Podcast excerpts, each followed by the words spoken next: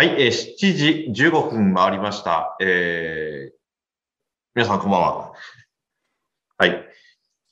えー下関から発信しております、えー社会課題持ち込み型ライブトーク番組、ジョイン08さん。今日で配信放送79回目ということで、えー今日も1時間ちょっと、えーよろしくお願いいたします。番組進行役パーソナリティの北尾洋二です。でそして、えー今日も、えーレギュラーパーソナリティ揃っております。えー下関を代表する連続起業家であり、えーベンチャー経営者の吉田悟、そしてこの番組のお手伝い、映像クリエイター、えー番組プロデューサー、岡藤凛太郎、岡凛です。こんばんは。こんばんは。こんばんはよろしくお願いしまよろすしくお願いします。まあ、あの、この番組界隈の話で言いますと、えー新番組企画会議を先週の木曜日の夜に、えーやりまして、まあ、いつもと違う形でですね、えー、カラスタ、えー、カラト商店街にあります創業支援カフェからですね、あの、お届けして、で、えーやった後、今度土曜日にですね、えー山口高校生 ICT 活用コンテストということで、えー山口市の、えー湯田温泉、まあ、あそこは仙都町っていうのかな、あの、ニューメディアプラザ山口から、えー生配信中継ということで、これ非常に反響がすごくて、あの、まあ、無事に、今時の高校生すごいじゃんっていう、まあ、ちょっと飛び抜けてる作品もいくつかあって、まあ、なかなか、えー審査、しがいというか、あの、ぜひライブ配信アーカイブありますんで、ご覧いただければと思います。まあ、となれば、あの、もう、僕らが20年前、高校生の時にあった地域の格差とか、もう完全に地域格差よりデジタルデバイド、デジタルの格差に移行しているというところを、まあ、痛感したところなんですけれども、ちょっと今日いつも、だいたい吉田さんに先に振るんですが、えーはい。オカリ、ちはい。ょっと、あの、この前の土曜日の高校生の ICT 活用コンテスト、はい。率直な感想をちょっとお願いします。まあ、配信したのこのチャンネルじゃないんでね。うんなんともあれですが。まあ、いや、ほんと、なんか、高校生、高校1年、僕が一番びっくりしたのは、高校1年生の、えっ、と、なん、なんか、人の作品で、もうあの、対顔認証して、検温して、さらに個人のアカウントに紐づいて LINE とか Gmail とかにその日の、こう、体温が送られるっていう、こうなんか、顔をかざすだけでそれが全部行われる、なんか検温システムみたいなの作ってる人がいて、僕はその人が一番すごいなと思いました。それなんか一人で確か3ヶ月で作りました、みたいな。いや、すごすぎるだろ、みたいな。うん。いや、で、だから、それもだから学校で未だにやっぱり検温とかしても結局手書きで集めてるとか、その学校側がそういうシステムでやってるから、例えば生徒も忘れちゃったりするけど、これだったらもう全員がもう玄関とかに置いといて顔をかざすだけで集計までいけるんで、作りました。みたいな。これすごいなと思ってね。なんか、その人多分1年生だから16歳とかですけど、すげえな。もう、一人で、なんか、やってて、なんかやっぱ違うなーっていうか、うん。まあそれだから、あの、打ち合わせの時に北尾さんと雑談で喋ってましたけど、だから結局その、今デジタルデバイドっておっしゃいましたけど、その地域の格差とかじゃなくて、そうなってくるともう、あれですよね、家庭の、なんかそういう理解というか、ちっちゃい頃からパソコン使わせるとか、そういう次元の戦いになっちゃってて、まあそれはそれで多分家庭内の、家庭の経済格差とか、いろんなことが紐づいてくるから、それはそれでなかなか大変な状況だなっていうかね。うん。それびっくり、一番びっくりしました、でもその作品。うんまあ、あの、本当家庭環境というか、自分の周りの環境ですよね。うん。それにどういうふうな、えー対処対応、まあ、もっと言うと、本人が気づいて動けば勝手にボンボンやるんでしょうから、ね、そうなってくると、教えるとか教わるっていうことのね、本質って何なんだろうっていうふうに考えますけれども、そのあたり、まさにお父さん、パパである吉田悟氏はいかがでしょう？うん、まあ、親の役割は、まあ、やっぱりある程度、ね、16歳ぐらいまではかなりやっぱり大きいんだろうなというのを思いますけどね。うん、その考え方にやっぱ引きずられる部分っていうのは、まあ、うん大なり小なりというか、まあ、かなりやっぱりありますからね。だからまあ保守的だと、まあ保守的と表現するかどうかわかんないけど、そのそのアプリができても、いや、手書きが一番いいんだよっていう言われる社会の中で、あのその子が、じゃあ今後ね、この山口県に定着して生きていこうかと思うと当然そうじゃないと思うんですよね。だからまあそういう意味でこう、なんか僕も最近今度あの、行政でこうプレゼンさせていただく機会があって、で、まあいろいろこう定着とか、えっ、ー、と、移住とか、まあ U ターン、I ターンみたいなことを調べてみたりしたんですけど、なんかすごい興味深かったデータが、なんか、いわゆるこう、えっ、ー、と、街に対する信頼的な、大人に対する信頼みたいな、えー、ものが結構大きな比率で、その定住だったり、あの U ターンとかっていうものに、あの影響を及ぼしてるっていう調査結果がまあ実はあって、うん、あの、その街の都市空間がどれだけこうおしゃれかとか、まあ一見考えたらですね、えー、どういう商業施設があるかとか、まあそういうことよりも、やっぱり人とのつながりの中で、信頼できる大人かどがいるかどうかとか、信頼できる行政機関かどうかみたいなところが、結構定住というところのにの文脈においては、あの重要だみたいなことで、あのまさにそれが、その、その高校生が、これからも信頼できる大人に周り囲まれて、あの、すくすくとね、成長していってほしいなと思いますけどね。うん。その、何なんでしょうね。地域における、友達はすごく信頼できる大人がいるなっていうことをどう感じさせるかっていうか、それって、その社会性、はっきり言えば、僕って高校までって社会との接続点って、まあ、あの、私生徒会長やってたんです。多少ないと思ったけど、これもし生徒会じゃなく普通に部活やってれば多分社会との接続ってもうほぼないじゃないですか。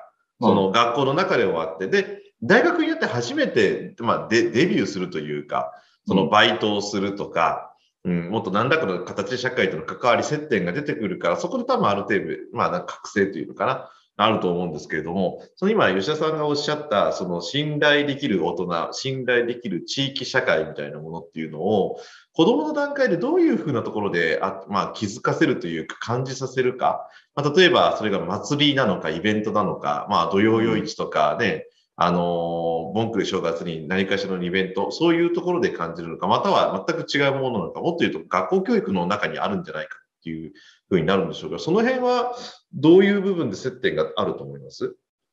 いや、まあなんか、すごい、こう、シンプルなことで、例えば僕がこう小学校通ってた時とかって、まあ子供会みたいなのがあったので、まあ子供会というのには大人が、あの当然いますよね。で、あと、こう、帰り、こう、小学校から家まで帰る間のこう路地を通ると、必ずこう、同じ人たちが縁側に座っていて、お帰りなさいとか、行ってらっしゃいとか、こんにちは、なんていう声かけがあったんですよね。うん、で、そういうところが、まあ、結局僕は、えっと、この下関市という町に、まあ、定着してることにつながってんだろうな、という、なんか、いわゆる原体験ベースでの大人っていうのは、僕の中での大人ってそういう人たちなんですよね。だから、なんかシンプルじゃないですか。その、あ同じ時間決まって、そこに座っているおじいちゃんおばあちゃんたちが、あの、毎日、まあ、欠かさず、行ってらっしゃい、お帰りなさいを言ってくれるっていうことだったりすると思うんですよね。で、今多分それがすごく希薄になってるっていうところがあるので、うん、あの、まあ、身近な小さい範囲のそのコミュニティみたいなものが、あの、子供たちに信頼、安心みたいなものを与えていって、それが後々この町に住もうかなっていうところに、実は、こう、薄い糸のように見えて繋がっているっていうのが、なんか僕はすごくロマンチックだなと思うし、なんかそう考えると、なんかそんなに難しく、箱物作んないといけないとか、うん、もっとスタバを誘致してこないといけないとか、もっとおしゃれな店増やさないといけないとかっていうふうに、まあ行きがちなんだけど、その若者の定着率を高めるみたいな、もうちょっとそういうことじゃなくて、まあ僕にとってのなんか定着って、例えば桃太郎のうどんだったりするしとかなんですよね。うん、で、丸太屋のステーキだったりするしみたいな、その、その街にある変わらない何かみたいなものが多分安心感とか信頼感みたいなのにつながって、まあなんとなくこう、じゃあこの街で働いていこうかなみたいなことにきっとつながっていくんだろうなというふうに思ってて、そこを結構、なんか見落としちゃってるんだと思うんですよ、社会がね。うん。そう、そういうものを。あの、そういうこうシンプルなものが、よりこう複雑に考えることによって成立しているミーティングみたいなのが世の中には多数あって、うん。うんだから丸亀の商店街で成功したものを全国の商店街が移設しようとするっていうのはまさにそういう流れなんだろうなと思うんですよね。ううんん。だから結構ね、コミュニティのあり方みたいなことをリデザインするみたいなことが、あのー僕はその子供たちを育んでいく上で、なんかすごく大切なことなんじゃないかなというふうに、そのまあ調査結果の表を読みながらですね、なんか気づかされる部分はありましたけどね。うん。まあ、そのあたり若者として一番近いオカリンはどうですか今の吉田さんの話含めて。いや、そう、そうだと思いますよ。いや、うん。いや、いや、でもぼ、だってなんかね、スタバとかあっても、うん。で、それ買い、買い物行く場所っていうか、なんかその、ちょっといいいい気分でうんお茶飲めるとか、まああるかもしれないけど、うん。うんだから、ななんていうの、そういうのが好きな人は、だから東京行くじゃないですか、多分。うん。で、その東京と同じ戦いをしてもしょうがないなって僕はずっと前から思ってるというか、だからこそあんまチェーン店とかもそんな好きじゃないんですけど、そこのなんか変な店とかわかんない。もしかしたらマスターとかが頑固かもしれないけど、みたいなものが残ってることこそが、その長い目で見た時に東京の人からしてもすごい変な店だなってことで価値だし、なんかその、同じ感じにしていくっていうのがずっとだから、ね、なんだっけ。東あれ誰でしたっけ田中角栄でしたっけなんか、日本改造論みたいな。うん誰でしたっけ合ってます田中角栄でしたっ田中角栄。うんけね、あれだからまあ、コンクリートでどんどん日本全国、道路、インフラ整備しますせ、みたいな。で、結局どこも同じようなロードサイドになって、で、今なんかやっぱ、ついね、若者も僕もそういう勉強のやついたんであれですけど、地方創生でなんか若者のアイディアくださいよみたいになったら、なんか、スタバとかあったら嬉しいですとか言って、それを大人が真に受けて、なんかこじゃれたカフェでも作りましょうかってなるけど、それ結局同じというか、その、コンクリートからこじゃれたカフェに変わってるだけで、全く日本を均質にしていこうっていうのと同じ発想だから、うんやっぱそうじゃないものをちゃんと作んないといけなくて、やっぱそれって結局ね、その人たちでやっていくっていうか、その地域の人たちのこと、人たちでもうあるもんでやっていこうぜっていう発想に切り替えてやっていかないとダメだなっていう気はしますけどね。うん。そうそうそう。うんなんかあの、中心市街地活性化の〇〇みたいなことっていうのが、まあよく、まああって、で、それに予算がついてみたいなことを、まあ僕も何年もそれを見てきましたけど、やっぱり離れてみて今すごく思うのは、あの、それは一体誰のためにやってることなのかっていうのが、僕は結構怪しいって思ってるんですよね。うんだから僕はその唐戸地区というところ、まあ、このいわゆる商店街地区みたいなところにもう、えー足掛けで42 2年ぐらい住んでるわけですけどう、ん。うん。全然幸福度下がってないんですよね、子供の頃と比べて。うん。めちゃくちゃ便利なんですよ。うん。コンビニエンスストアももう家から歩いて何分のとこにあるし、市役所も家から歩いて何分のとこにあるし、昼ご飯食べようと思ったら、まあ、それなりにはよう、いろんな、あの、ジャンル、まあ、一通りあるし、で、夜はまあ、こういうコロナの状況なんで、まあ、自宅で食べることが多いですけど、まあまあ、食べようと思えば焼肉から、あの、パスタから、まあまあ、それなりの種類が揃ってるし、何か生活雑貨買おうと思ったらサンリブと、えーマックスバリューがもう自転車で行ける距離のところにあるし、まあなんならスタバに行きたければチャリンコ乗ったら5分で行けるし、何にも不自由ないんですよね。最高の環境だなと僕は思ってるので、そのここを活性化しないといけないっていうのが一体誰のために活性化をうんしないといけないのかっていうのが結構僕は意外と皆さん議論の本質に迫ってないなという思いが、まあ、あの、その、まあ、中心市街地活性化の、あの、会議に出てる時から思ってましたけど、離れてみてやっぱすごく思ってるっていうか、だから、誰のために一体これを活性化するのかみたいなところにもう一回やっぱり立ち返って考えた時に、僕は意外と、その何十年も続いてる変わらない味みたいなものであったり、その、必ずこの時間になったら現れるなんか頑固なおじいちゃんであったりすることの、を守っていく、えーそういうことを守っていく方が、なんかよりこう、実は、あの、街というものを長生きさせていく秘訣なんじゃないかなという気は、まあしますけどね。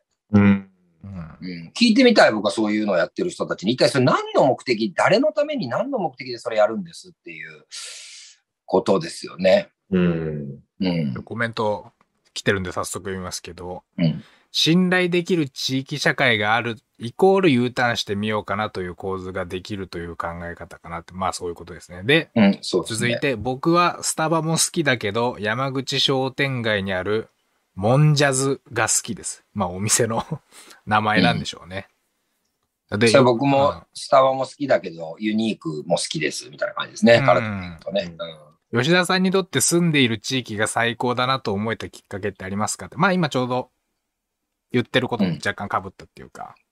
いや、めっちゃ便利なんですよね。うん本当にね。そうそう。で、あのーお好み焼き食べに行ったら、その、それこそ僕が小学校の時に、小学校のソフトボール大会の、まあ、シコレンとかって、まあ、いわゆる公式の大会に出たら必ず監督とかコーチが、その、そこのお好み焼き屋さんに連れて行ってくれてたんですけど、で、変わらずそこがあって、そこのおじちゃんおばちゃんがいて、だから僕はもう6歳、7歳ぐらいの頃から知ってるおばちゃんたちがまだ40年そこで商売をしてて、みたいな、あの、状況。すごくなんか、なんていうかな、これが信頼なんでしょうね。きっとも安心していけるっていうか、なんならこう財布落としていっても、おばちゃん届けてくれるみたいなノリですよ。うん。財布忘れていったとしても、ごめん、ちょっとおばちゃん財布忘れてきたけど、家に取り帰ってくるが通用するっていう。これってもう、これ以上ない信頼関係だし、うん。うん。だからそれをどう、どういうふうに維持していくかっていうことこそが、僕はなんか、街に住む者にとってみると、あのー知らないチェーン店が入ってくるよりは、よっぽど、あの、信頼につながってくるし、なんかうん。素敵なことなんじゃないかなと思うので、うん。そのとにかく活性化しないといけないって声高に叫んでる人たちに、それは誰のために何の目的でやるんですかっていうのをちょっと聞いてみたいなという気はしますね。うん。誰目線なのかがよくわかんないっていう気がするんですよね。うん。それはすごくありますね。あの、特にその我々が、まあ、ある意味拠点というか活動しているというふうにあえて表現しましょう。その下関、まあ、唐戸地区なんかで言えば、その地元住民に対するサービス、えーそういったものであったり、またはその街を訪れる、まあ、わかりやすく言うと観光客であったりとか、えーそういった人たちに対してどのような形でやっていくかって、このある意味二面性がある街ですよね。うん。だからそこは本当誰のためなんて、どっちかでもいいんだろうし、両方でもいいとは思うんですけど、うん。でもなんかそういうことの根本的な、そもそもなんでだみたいな議論って意外としないですよね。なんかちこの地域だけに限ったことじゃないんでしょうけれども。そうなんですよ。だからなんか活性化っていう言葉が、あ、なんていうのかな。えっと、まあ、麻薬ワードみたいになってる気がするんですよね。なってるなってる。うん、活性化って言っとけばなんか、なんかやってる感が出るみたいなところがあ,、あるんじゃないかなと思ってて、うん、で、まあ、商店のためにやるとかいうことであれば、その、例えばこう、おしゃれな雑貨屋さんが来たらいいよねとか、あの、おしゃれな古着屋さんみたいなのが来て若者が、あの、カラトに寄ってくれるようになったらいいよねなんて議論もあると思うんですけど、だからそれを望んでるニーズが、えっ、と、あ、あるという前提のもとにその仮説は僕は成り立つと思っていて、じゃあ、それを丁寧に、その、カラトのバス停に、あの降りるような高校生とか、まあ中学生とかにインタビューをしてアンケートを取って、で、結果、もう、なん、8割ぐらいの人が古着屋を望んでるってことになると、じゃあ古着屋どこに誘致できるっけみたいなことの議論にこう繋がっていくと思うので、一体誰を向いて、えっ、と、何のためにそれをするのかっていうのは、僕は結構ね、あの、抜け落ちてるという表現ではなく、僕は誰も考えてないと見てますけど、そんなこと。だから、目的が目的化しちゃってるっていう気がするので、そこにすごくね、なんか強い違和感を覚えるんですよ。だってまあ僕は住民の一人としてはね、もう超 OK だから、今の状態って。うん。何の問題もない。めちゃくちゃ便利じゃんって話なんで、うん。あのーそれよりはなんか、例えばサンリブで、あの買い物代行をしてあげて、おじいちゃんおばあちゃんの家まで届けてあげる、その地域に住んでるところに届けてあげるサービスだったり、よりもうちょっと、その今あるものを、あの、地域の人たちにより、まあ、もあの、なんていうのかな、えー便利にというとあれですけども、まあなんか、あの、小さい町ならではができる、顔が見える人間同士だからできるサービスみたいなものを拡充していく方向の方が、よっぽど活性すると思うんですよね。うん。うん。だそこがなんかちょっと視点が僕はぼボケてるし、なんかそこがずるいなと思うところですね。あの中心市街地活性化みたいなんで入ってくるコンサルタントの話を聞いてると、この人らずるいなと思うのはそこですね。うんそこが明確じゃないんですよね。うん。うん。それは前の配信の放送の時と前の前にも言ったかな。あの、それこそ今、あの、梅工学院大学と、私教えてるのと、まあ、その、ゼミ単位での活動で、地域活動で、そもそも君たち活性化って何だと思うって必ず言うんですよ。うん。その謎のキーワード、活性化って。うん地域活性化って言うけど、それ活性化って何なの？って言った時に誰も答えられないし、そもそもこの非常に謎の多い怪しいキーワードですよね、活性化っていうね。そうですね。活性って何なんですかね？って話ですよ、本当にね。うんうん。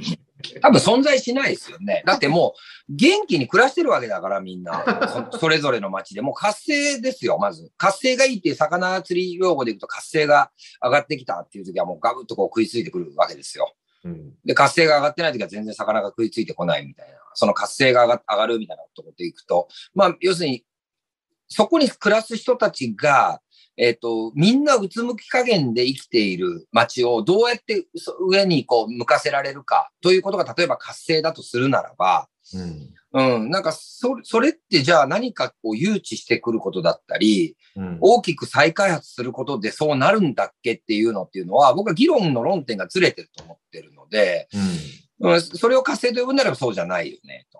うん。うん店が儲かる店をたくさん作るっていうことを活性という定義で捉えるんであれば、もうちょっと丁寧にユーザーアンケートを取るべきだし、うん。で、ユーザーが求めているもの、足りないものをまあ埋めていくべきだろうし、みたいな、目的が定まって、その目的に対してちゃんとニーズを測ってやっていく、ロジカルに測ってやっていく、そのために、まあ助成金を活用するっていう風な方向性になっていかないと、うんまあまあ打ち上げ花火上げて終わりっていうことの繰り返しになっちゃうっていう、まあまああるあるのパターンですよね。う。うんんうん。一応確か科学的には活性化ってその化学反応が起こりやすい状態みたいな。多分元はそういう、うん。あの化学の 原子がどうのこうのとかそういう意味の使われ方の言葉だったと思いますけど、だから化学反応が起こりやすい状態っていうふうに考えると結構まあ面白い、面白いっていうか、そこを忘れ、忘れますよ。ね。これ何、何の例えで言ってんのかもう元がわかんなくなっちゃって。うんうんるけど、一応多分最初の例え方としてそういう感じじゃないかな。うん。そうね。なんか企業経営の中でも、うんあのーまあ、フロアとか部署とかを、うんえーこう、またいで、こう食事会とかランチ会とか開いたりすると活性上がるんですよ。うん。なんか何日間かはね、すごいそこでこう、なんていうのかな、日頃思ってたことがこう、ざっくばらんな話ができたりとか、まあ、部署を超えてコミュニケーションが取れたことによって、まあ、意思疎通がうまくいくようになったりだとかっていうことなので、だから結構そういうなんか、あのースラックを導入したり、あのししてきましたけど、してますけど、まあ、意外とその、じゃあ部署の活性上げようと思ったら、あの、まあ、非常にアナログな手法ですけど、みんなで、あの、ランチに行くとか、ピクニックに行くとか、映画を見に行くとかっていう、そのアナログな人間のつながりを作っていくことで、まあ、活性するっていう例がたくさんあると思うんで、うん。うん、なんかそ、そういう、こう、足元できることをたくさん、多分お金使わなくてできることたくさんあるんでね。うん。なんかそれを一旦こう、だからやっぱ僕は、あの、中心市街地活性化も含めて、そういうこう、いわゆる活性化みたいなところっていうのは、いわゆる目的のプライオリティの一番に、まあ、ズバッと言わせてもらうと、うんえー国から出てる、もしくは県、市から出てる補助金を使うっていうことが、まずプライオリティの一番にあると見てますね。うん。それが一番。うんで、次に、えー活性化というのがある。で、ここを僕はこう、やっぱり、きちんとこう、議論のテーブルの真ん中に置いてみんなで議論していかないと、なんか街が良くなっていくっていうこととは、やってることっていうのが程遠く離れていくっていうのを、僕はすごいこう、自分が理事長やった2年間ですごくそれ感じたんですよ。最初に、あの、結構大きな補助金いただいて、うんあの、やったんですけど、なんか補助金使うことが目的になっちゃって、うん。もう使い切らないといけない2月までにみたいな、もううんそういうことですよね。で、レギュレーションも決まってるから、もうややることも大体方向同じなんですよ。例えば、えっ、と、まあ、インバウンド対応とかね、例えばね。えーそれとか、まあ、キャッシュレス対応とかで、まあ、決まってて、使えるものも決まってて、まあや、や、2年やって終われたんですよ。そこから報告含めた3年間それに追われるみたいな感じになってみて、そこからもうやめたんですよね、補助金をもらうのをですね、僕のうん。理事をやってる間はですね。うんで、だからそこにこ本質的な意味がないと見たんですね。プライオリティの一番が、例えばこう、この町に住んでいる、まあ、えっ、と、高齢者の方たちの利便性を高めるためというものがあって、じゃあそのために、じゃあ自分たちがあるこう資金では足りないから、いろいろ調べたらこういう補助金がつくから、じゃあこれでやろうっていう順番でやれてるところって僕はものすごく少ないような気がするんですよね。うん。うんまず補助金ありき。こういう補助金がありますって話があって、じゃあそれ使うために何やるみたいなことをやってて、それを活性化と位置づけている、まあ、あのフェイク MC が多すぎるっていうか、うん。うん、ワック MC が多すぎるっていうのが、僕はすごいこう、そういう街のか、いろんな街の人たちに携わって思うことですね。うん。うん、あれはね、やっぱね、ディスった方がいい気がするですね。あ ーあああいうことは。コミュニティのためのディスですよね。大事なね。そうそう、コミュニティのためのディス。大事なディスうん。ヒップホップ大事ですよ、それ。めちゃくちゃ大事。本物の MC もいますけどね、もちろんねうん。リアル MC もね。うん。うん。補助金もね、別にそんな悪いもんじゃないけど、そうそうそう。やっぱ使うんであれば、例えば説明責任が発生したりとか、うんね、用途が限られたりとかする中で、こう本当にいるんだっけみたいなことちゃんと考えないとっていう普通の、普通の話ですけど、これが意外とね、うん。えみた？いな、これも補助金か、みたいな。うん。なんだこれみたいな。そうう。そうなんですうん。だから僕は僕が今子供だと考えれば、別に子供も大人もまあ数、あのー年齢なんでただの数なんでね、あんまり、あの、子供だと思ってますけど、僕は自分のことを。うんそうすると信頼できる大人がいないってなるんですよ。信頼できなくなるんですよ。うん。ね活性化の旗を立ててるんだけど、っていうことですよね。うん。なんか酔えば勤王、冷めれば砂漠みたいな。う。うんん。幕末で例えると。なんかそんな感じがして、信頼できないんですよね、その人をね。ねうん。こうしたいっていうのがあって調べてったら、お、補助金あるからこれ使えるかもなって検討するんなら全然そうそう。いいかもしれないけど。うん。それは伝わるからね。ねう。うんん。で、そういうことを見てるじゃないですか。地域の子供たちは。うん。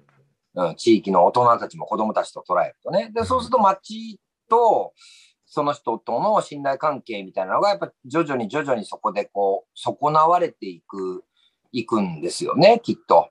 うん。うん。だからまあ、別の町で住もうかなとか、いうことに、まあ、なっていくという、まあ、ちゃんちゃんという話だと思うんで、ね結構だから構造的になんか、あのー考え直すタイミングな気がしますけどね、そういうのって。うん。うん、コメントで大学の売店で付け払いしていいよと言われたのは最高でしたねって。そうそうそういうの、そういうのめっちゃ大事。うんちょそういうことですよ。お店で言うと、だから結局都市の良さってバリエーションだと思うんですよ。だからチェーン店もあるし、うん。ある種そういう個人の変な店もあるから、そういう単純にパイが大きいから、0.1%にしか刺さんない店やってても、なんとか回るみたいなことがあって、この前、結構前になんか東京の割とそういう都市とか関心ある人と喋る機会があったんですけど、なんかその人、多分東京と、もともと海外経験あって割とだからイギリスとなんか都市ばっかり住んでる人で、うん。喋っててなんか、わ、幻想持たれてんなって思ったのは、なんかやっぱ、山口県でこういうとこでとか言ってたら、やっぱ田舎ってなんかそういう、いわゆる商店街とか、そういう人人情味あふれるあったかい街が、店があるんですよね、みたいなこと言われて、うん。いやいや違いますよと僕は。あの、むしろ人口が少ないんで、チェーン店の方がまず発見を握るし、うん。あの、むしろ、でも僕が東京行った時も思ったけど、東京の方が、むしろ単さっき言ったみたいに人口が多いから、商店、あの、うん。高円寺とかあの辺の商店街の方が生き生きしてるし、変な店だなとか、うわ、なんかキャラクター強い店主だなみたいな店の方がいっぱいあるから、むしろ、あの、地方の方が今つまんない東京みたいになってますよみたいなこと言って、だからやっぱ意外とだから、そうバ、バリエーションっていう意味で考えるとやっぱ都市の方がすごい、そこがいいいいなっていうか、なんか逆にそれ、都市の人も気づいてないっていうか、あんまり。うん。なんか田舎って人情、人があったかくてみたいな言うけど、全然そんなことないからみたいな。うん むしろ中途半端な田舎行っちゃうと本当つまんない街ですよみたいなことは言い,、言いましたけどね。そう、お店とかで言うと。あのね、テキサスっていうパチンコ屋さんがもうなくなって、今、えっ、と、なんか、あそこにはドラッグストアが建つのかな、うんうん。っていうところの横にね、めっちゃ細い路地があって、で、そこにお好み焼き屋さんがあったんですよ。で、もう本当に小学校の時から通ってる、通ってるって言ったって、まあ、月に1回とか2ヶ月に1回、なんなら1年間行かない時ももちろんありつつ、とはいえ40年ぐらい、あの、通わせていただいてるお好み焼き屋さんがあるんですよね。もうもはや美味しいとか、美味しくないとかじゃないんですよ、もうそうなってくると。ね自分のルーツとのつながりみたいなもんなんでね。うんで、そこが、あの、おばちゃんが一人でやってて、で、あの、辞めるってなったんですよね。で、めちゃくちゃ残念で、あの、本当ね、年にまあ、10回、15回ぐらいしか行かないお客さんだから、別にその、残念でっつったって、それは毎日行ってりゃ、その売り上げにも貢献できるけど、あの、非常におこがましいんだけど、非常にこう残念。で、何が残念かっていうと、なんか、わかんないけど、自分のそのルーツ、生きてきたこうルーツみたいな、こう自分の人生の中にある光景なんですよね。そこに行っておばちゃんから話しかけられてお好み焼き食べても変わらない味をずっと食べ続けるっていうことがね、すごく安心感につながってると。で、そこが、ああれ、常連さんがややったのかわかんないけど、復活したんですよ。名前は変わったけどね、同じ場所でお好み焼き屋さんがまた開いてたんですよ。ある日通ったら。あれ？と思って入ったら、味も受け継がれてるんですよ。同じ味なんですよ。うんねななんかもうちょっと泣きそうになるぐらい嬉しくて、その時ね。うんその、まあ、言うても、本当に何回も言うけど、月1回ぐらいしか行かない客だから、あの、売売り上げの貢献度合いからしたらなんじゃないお客さんなんだけど、でもなんか、ああいうものが残っているっていうことが、どれだけこう人生の中において、まあ実は豊かさをもたらしてくれるかっていうことを僕たちはね、意外と忘れちゃってるんですよね。うんで、それこそが、僕は地方都市が、これからなんかこう輝いていく、なんか僕はキーになると思ってるんですよ。うん。だから、例えば星野リゾート来るでしょ？この唐戸地区というか、この海峡エリアにね。で、じゃあ、それができて、今、例えば、あのー10歳ぐらいの子が、星野が3年後、4年後できて、まあ、ドーンとあそこ、もう海を遮るでかい建物ができるわけじゃないですか。うん。で、よし、じゃあそこから二十歳になって10年後ね、俺は星野リゾートがあるから下関でに帰ろうなんて思わないじゃないですか。思わないんですよ。うんでも、そのお好み焼き屋さんだったりするんですよね。きっと。うん。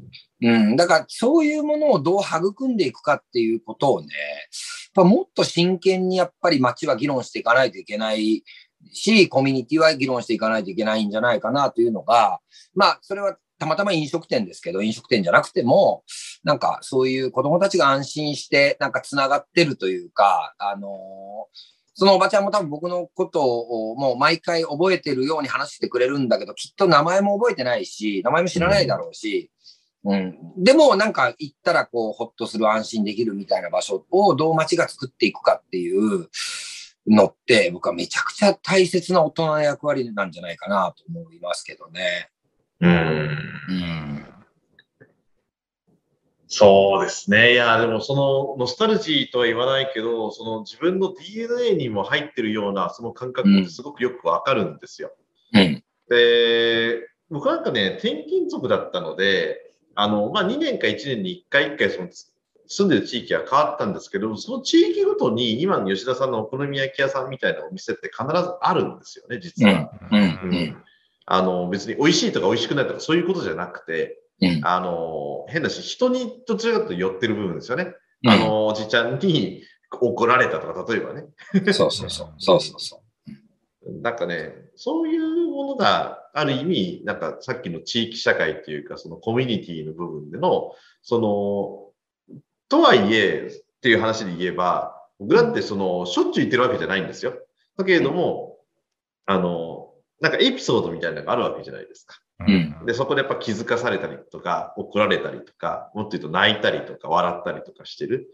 で、いざ、例えば社会人なんて言ってると、もうお店がなくなってるんですよね。う。うんもうその時のね、なんとも言えない気持ちっていうか、悲しいというか、なんか残念というか、ちょっと言葉の形容が難しいんですけれども、まあでもやっぱり時が流れるとそうなるよなっていう現実を受け止めながらも、そういうじ現実を知るとですね、な、なんとかして残してくれる手段はなかったのかなとかってやっぱ考えるわけじゃないですか。うん。ってなったら、それが残してほしいっていう気持ちで僕今何気なく言いましたけれども、そこだと思うんですよね。だから、どうにかしてこれをないのかっていうことがたくさんある地域って僕はすごくいい街だと思うんですよ。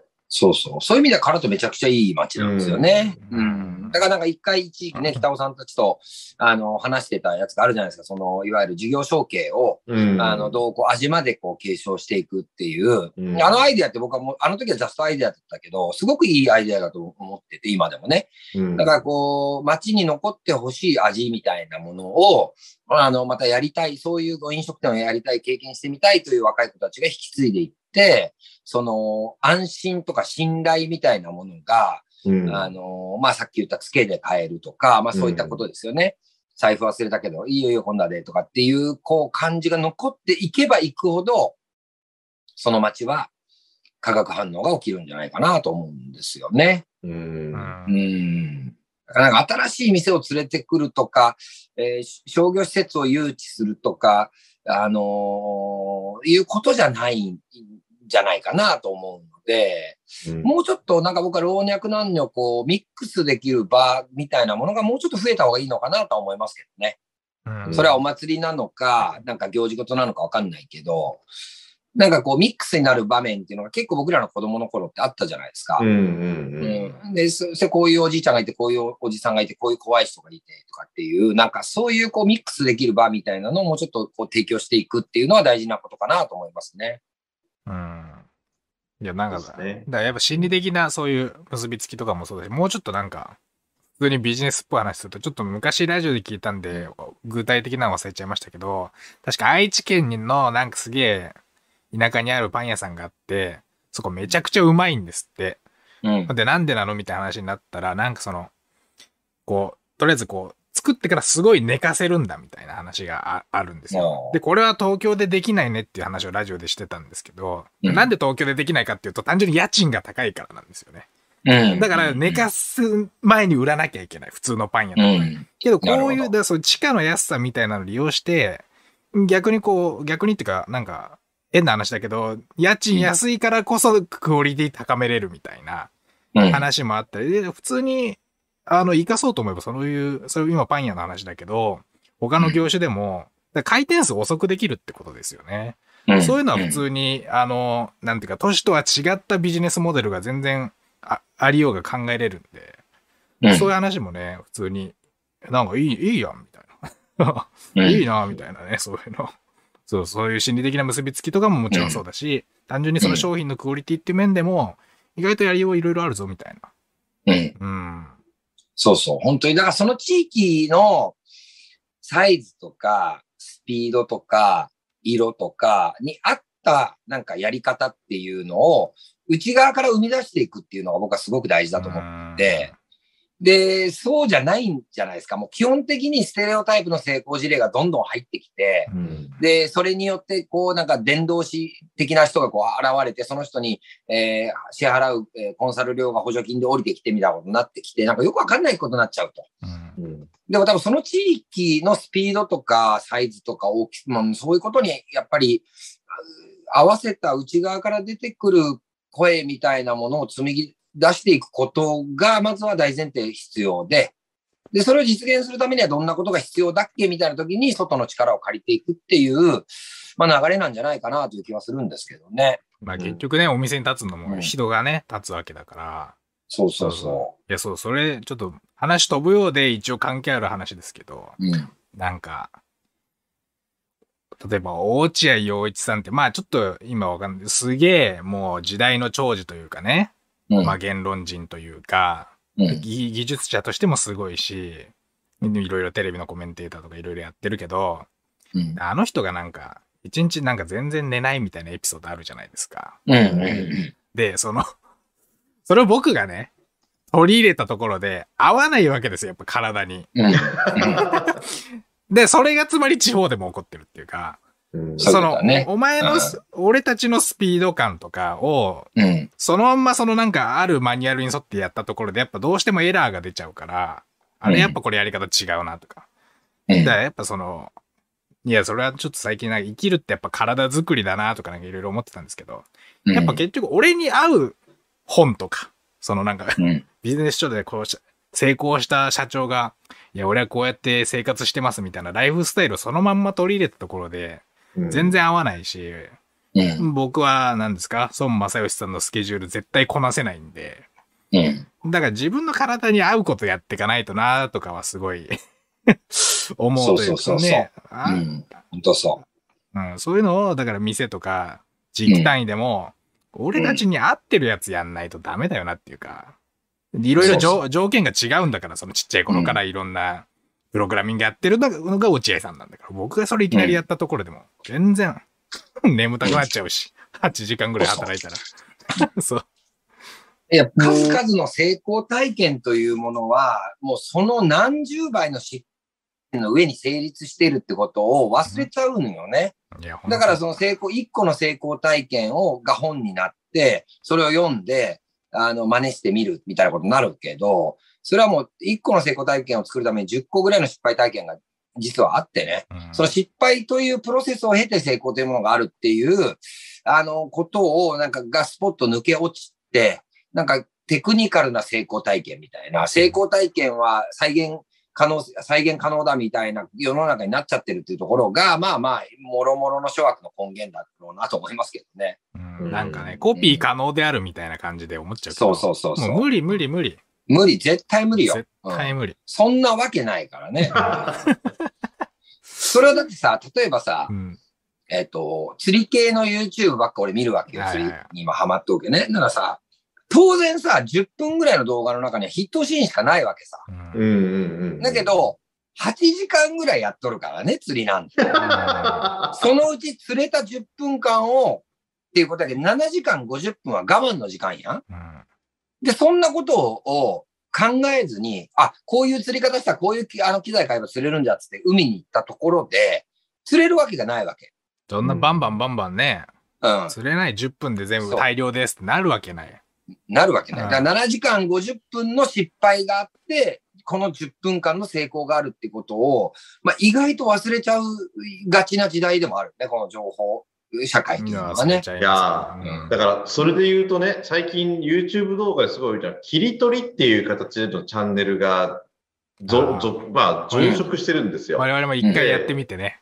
そうそう 一回だけやってそうで、あ、いや、あの、いや、いいとは思うんだけど、うん。これ、切り取りするのはいいけど、前後の話がないとよくわからんよな、みたいな。いや、見る側のね、時間短縮とか、都合よく考えれば結論だけ聞けるんで、ありがたいんですけれども、うん何でも切り取ってええんかいな、みたいなところは、ちょっと半分ありながらも、その動画を見ちゃうんですけどね。うんそう。だからまあコピーペーストしたような、うん、地域振興みたいなものがもう溢れ、巷に溢れ返ってて、で、なんかそれがデフォルトになっちゃってて、なんかもうちょっと気の利いた行政マンぐらいだったら、もうそのコピペとはもう気づかなくなっちゃってるぐらい、かなりこうペーストしちゃってるから、わけわかんなくなっちゃう。だからソサエティ5.0みたいなことを、あの、下関市も言い出すわけですよ。あれなんてもうまさにコピーペーストじゃないですか。うんうん。だから内側から出る、あの、何かみたいなものにもうちょっとね、ちゃんと向き合った方がいいですよね、僕らはね。いや、ほんと。うん。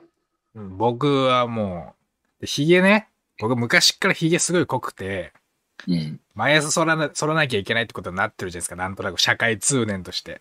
なっとるね。まあ、でも2年ぐらい前からもういいやと思って剃ってないけど、うん、やっぱ剃ってた頃ってヒゲもともと濃くて肌もすごい弱いから、毎朝ね、すごいこう精神力削られてたんですよ。はあ、はあはあ、もう肌荒れるなとヒリヒリするなとかで、反り残しがあったらあったで気になるし、みたいな。うん。もうこれ反らなくなってから、ものすごいコミュニケーションに集中できて。だから地域はヒゲを生やせってことですよね。その、お前の体に合ったことやった方が、結果としてパフォーマンスいいし、みたいうん。な。うん。そういうことで、で、うん電源もないのに何電気カミソリ買ってんのって話やうんからさ。ダメですよ、本当うん。いや、ほんとほんと。そねいや、本当にそうそう。でヒゲ剃らなきゃいけないって言って剃ってるけど、剃らない方がすげえ自分の体にフィットしてるな、みたいなうんことってあるわけで、それはだからまず自分のヒゲの濃さがどれくらいとか、肌が弱いとかはまず知らなきゃいけないんだけど、うん。うん。まあ、当然これによってね、いろいろ失ってる第一印象の良さとかもありますが、まあ、それを、それと引き換えてもこっちのがいいって僕は思ってるんですよ。うんんそうだね。そうそう。いや、本当ね、今日の議論めちゃくちゃいい議論なんだけど、うんうんあのーこれ伝わる人少ないよ。うんうん。これが、この今伝えたい思いみたいなものが、そのまんまちゃんと伝わる人って、うんすげえ少ないよ。うんともすれば、いや、お前は地域活性化を考えてないやつだってレッテル貼られるからね。いや、そうじゃないっていう。うん、ここをこううまくコミュニケートしていくためのまた言語みたいなところも、なかなか共通性がなくてすごく難しいなと思うところではあるね。うんまあまあ、うん。らやっぱね、パパリとかだって新しい建物建てちゃいけないとか、うんまあね、やっぱ結果としてすごいいいですよね。なんていうか、うんだから、ああいうそういう事例もいっぱいある。だからその、この街の景観、ここの時点で残しといた方がいいなと思って、うんまああれどういうし成り立ちで決まってるのかわかんないけど、とりあえずいろいろ日本よりは圧倒的に厳しいわけですよ。新しいお店出したりとか、うん建物建てるとか、改修するとか。うん当然住んでる人はいろいろ不便があるけど、やっぱだからこそあのパリの僕たちが憧れる街並みっていうのがあるわけで、うん。そういうのをやっぱ僕たち全然や、ね、戦後やってなくて、その、まあコンクリートでどんどんね道路作るかっつってね、同じようになっちゃって、で結局都市に吸い寄せられていくっていう。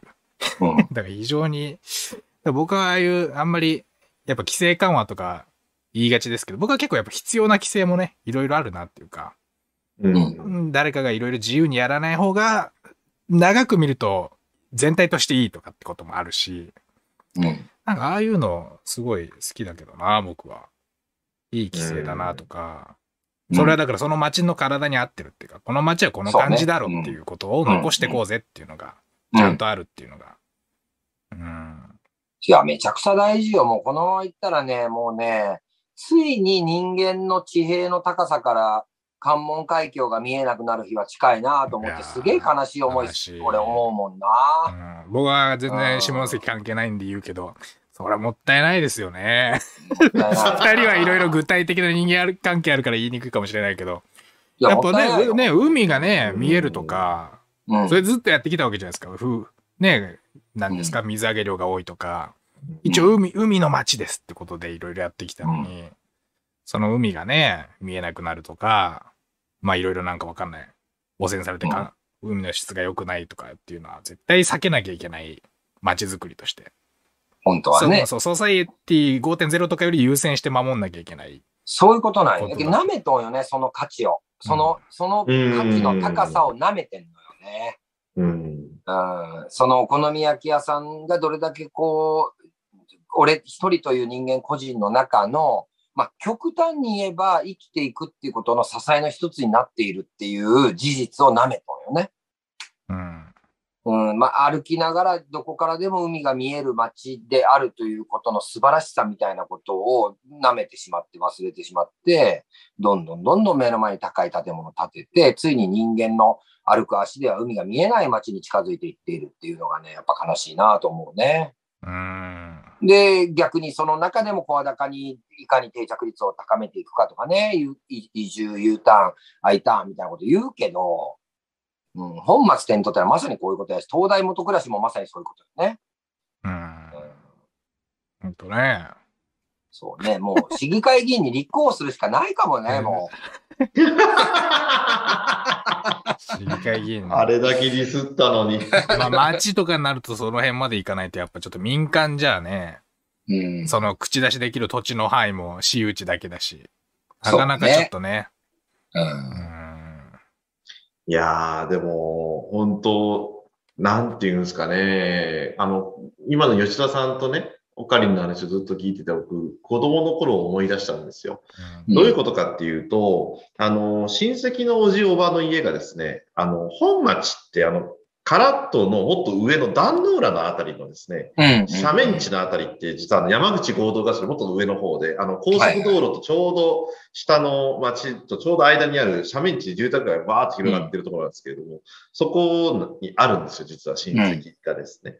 でそこってすごい景色が良くて、うん。いや、関門海峡を一望できます。うん。えーでもっと言うと、門司港も見えます。うんえーもっと言うと、関門橋も見えますとうん。いうところだったんだけれども、当時まだ幼稚園、物心ついて記憶があって、毎回、当時下関僕住んでなかったの。まあ、要は、僕で正月に帰ってくるから下関にいたんですけれども、帰るたんびにマンションがボコボコボコボコ立つわけですよ。うんうんうんで、夜は夜で、ちゃんと、いわゆるすごい夜景も綺麗だし、お昼も朝もすごい綺麗だったのに、もうマンション立つと、どんどんどんどん帰るたんびに景色が変わっていく、あのうん。残念さ加減、さっきのあの、自分が行きつけだった店がなくなると同じ気分ですよね。うんうんうんなんでマンション立つかな、みたいな、うん。あの気持ちっていうのがまた、ああ、出てくるんだろうなっていう、多分、それはあれですよ、もう43になって、ね、それなりの経営者とか、やっぱそういう街づくりに関わってる人間として、そういうリゾート開発っていうのはやっぱりね、あの、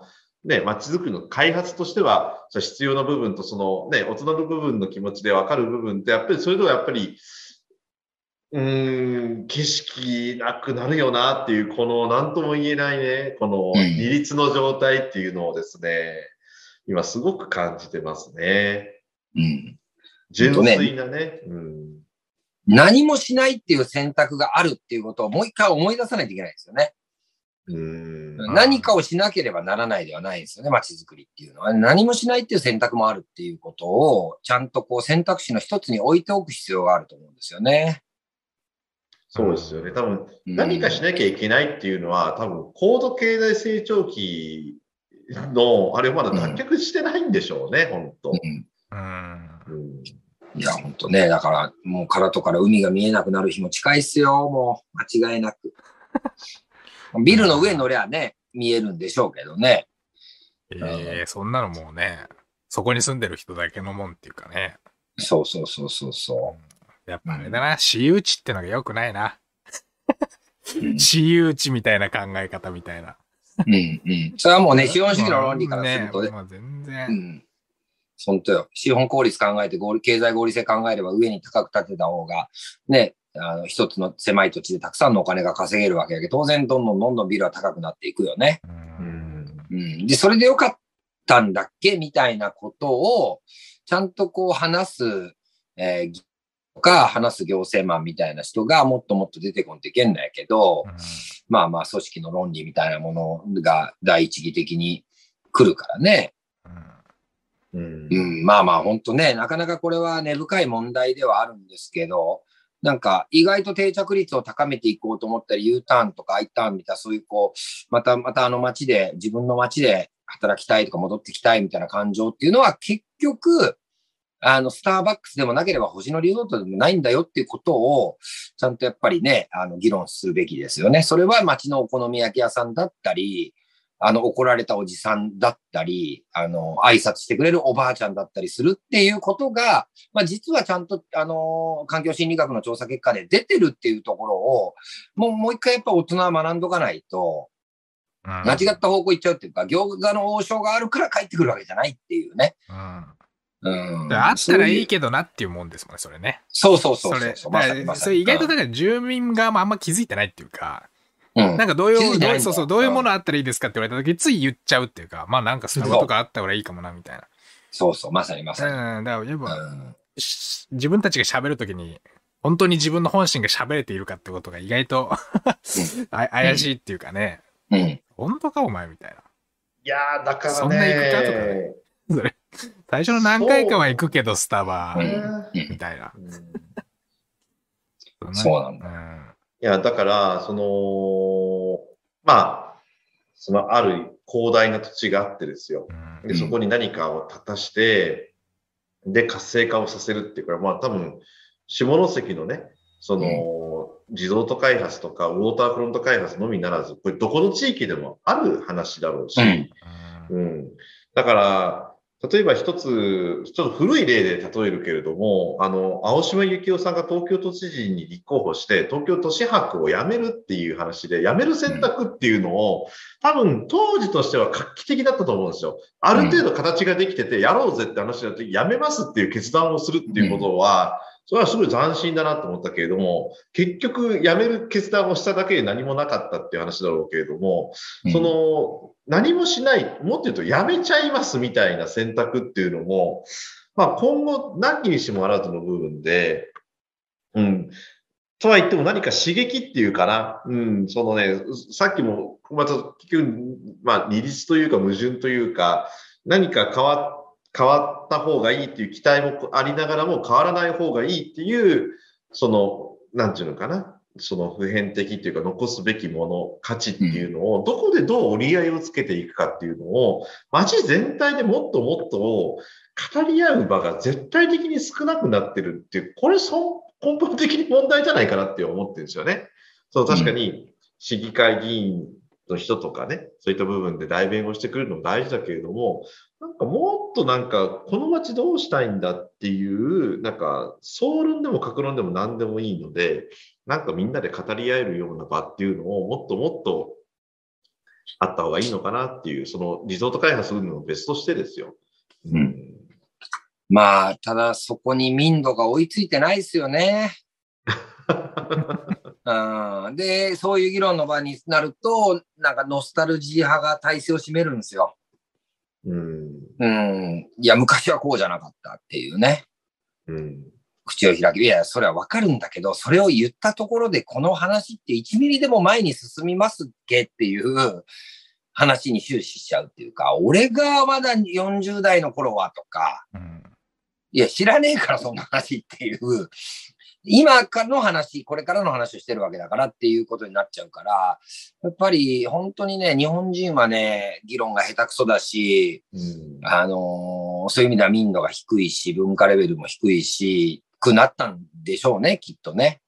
あの、今の吉田さんの話の中で、まあ、一つ大事なのは、昔は良かったというノスタルジーで、で、昔はこうだった、こうだった、こうだったらこうできるんだ。だからこうやった方がいい。もっと言うと、こういうふうな活性化でもっともっとビル建てろ、マンション建てろみたいなことを言う人もいるけれども、うん、昔の良かったっていうところの、さっきのお好み焼き屋さんの話じゃないけれども、うん、その、その、アウトプットの仕方というのかなんていうのかな。そのイケイケどんどん右肩上がりの人たちの言ってることも全否定はしないけれども、彼らが持っているその中のどこかに絶対残した方がいいものっていうのはあると思うんですよね。うん、ただ、それを言語化して抜き取って、これは残しましょうよっていうところを示すのが難しいんだろうなっていうところがあると思うんですよ。うん。うん、これなかなかちょっと説明するのも難しいけれども、うん。で今のノスタルジーもだってね、さっきのお好み焼き屋さんの話と結構近いっていうかね、だからいい、いい、いいとこ、いい作用もあるっていうか、うん。だからそこがこう、なかなかややこしいというか。だから、なんて言うんだろう。それはわかるけれども、昔のやり方で残しちゃダメですよっていうことなんだ、ね、うん、方法論にノスタルジー感じてもみたいなことなのかな。そうそうそうそう。うん。うん。あとなんかその、いわゆるこう、街の活性化っていうのは、まあ、ニアリーイコールというか、まあ、えー、記号で言うと、こういう記号で時点の売り上げなわけじゃないですか。ぶっちゃけ、商売人だからね。うん、街の活性化よりも時点の売り上げっていうのが大きいんだけど、うん、まあ、俺んとこの売り上げ上げたいから、寄り合いで集まってくれってたって誰も集まんないから、あの、街のを活性化していくって議論になってるわけですよ。ってことはね、それ僕は悪いことじゃないと思うんですよね。商売人だから、自分のお店の売り上げ上げたいと。でも、それって、街が活性、活気があるかどうかと、売り上げってもう直結しないしない時代になってるじゃないですか、今の時代って。うんうん、いわゆる Google のマップの中でどのポジションを取ってるのかとか、うん、MEO 対策って言われるやつですよね。食べログで何点取ってんのかとか、そういうことじゃないですか、もう今って。別にこう、僕らが出張に行って、僕も出張行ったらこう、ラーメンとかうどんとかその地域の名産品を食べたいので、Google マップでこう調べていくんですよ。で、4点、今日は4点以上の店しか行かないとか決めていくんですけど、うん、で、それが商店街の中にあるのか、それともロードサイトにあるのか、ショッピングモールの中にあるのかって、もはや関係ないですよ、ユーザーからすると。うん、その店が目的なわけだから。だから、街が活気づいてるってことと、時点の売り上げをというものをイコールで引いちゃってるところが、まず僕は大きな勘違いだと思ってるんですよね。うん、時点の売り上げを上げたければ、もっとそういう IT 的なものを学んで、で、自分のお店の味を磨いて、発信力を高めていくことで、お客さん取れる時代だからね、今は。うんうんうん、どこにあろうが別に、それが角島であろうが、東北町であろうがね。うん、だからそこのまた勘違いみたいなところも、なんかうまく伝わんないですよね。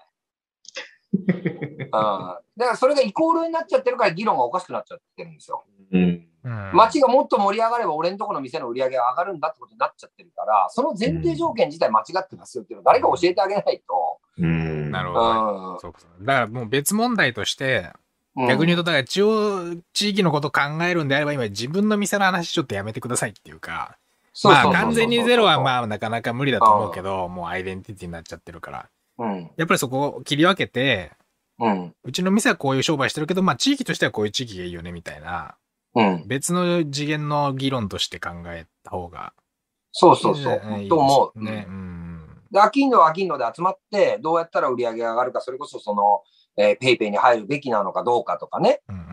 Google マイビジネスどうやってこう評価伸ばしていったらいいのかとか、どんな写真撮ったらいいのかとか、今の若い子たちはどんな味を好むのかとか、まあ、それは商売努力ですよね、商人のね。そういうことはまた僕はその街のをどうするっていう問題とは違うと思うんですよ。昔はそれがイコールだったわけですよね。う。うんん。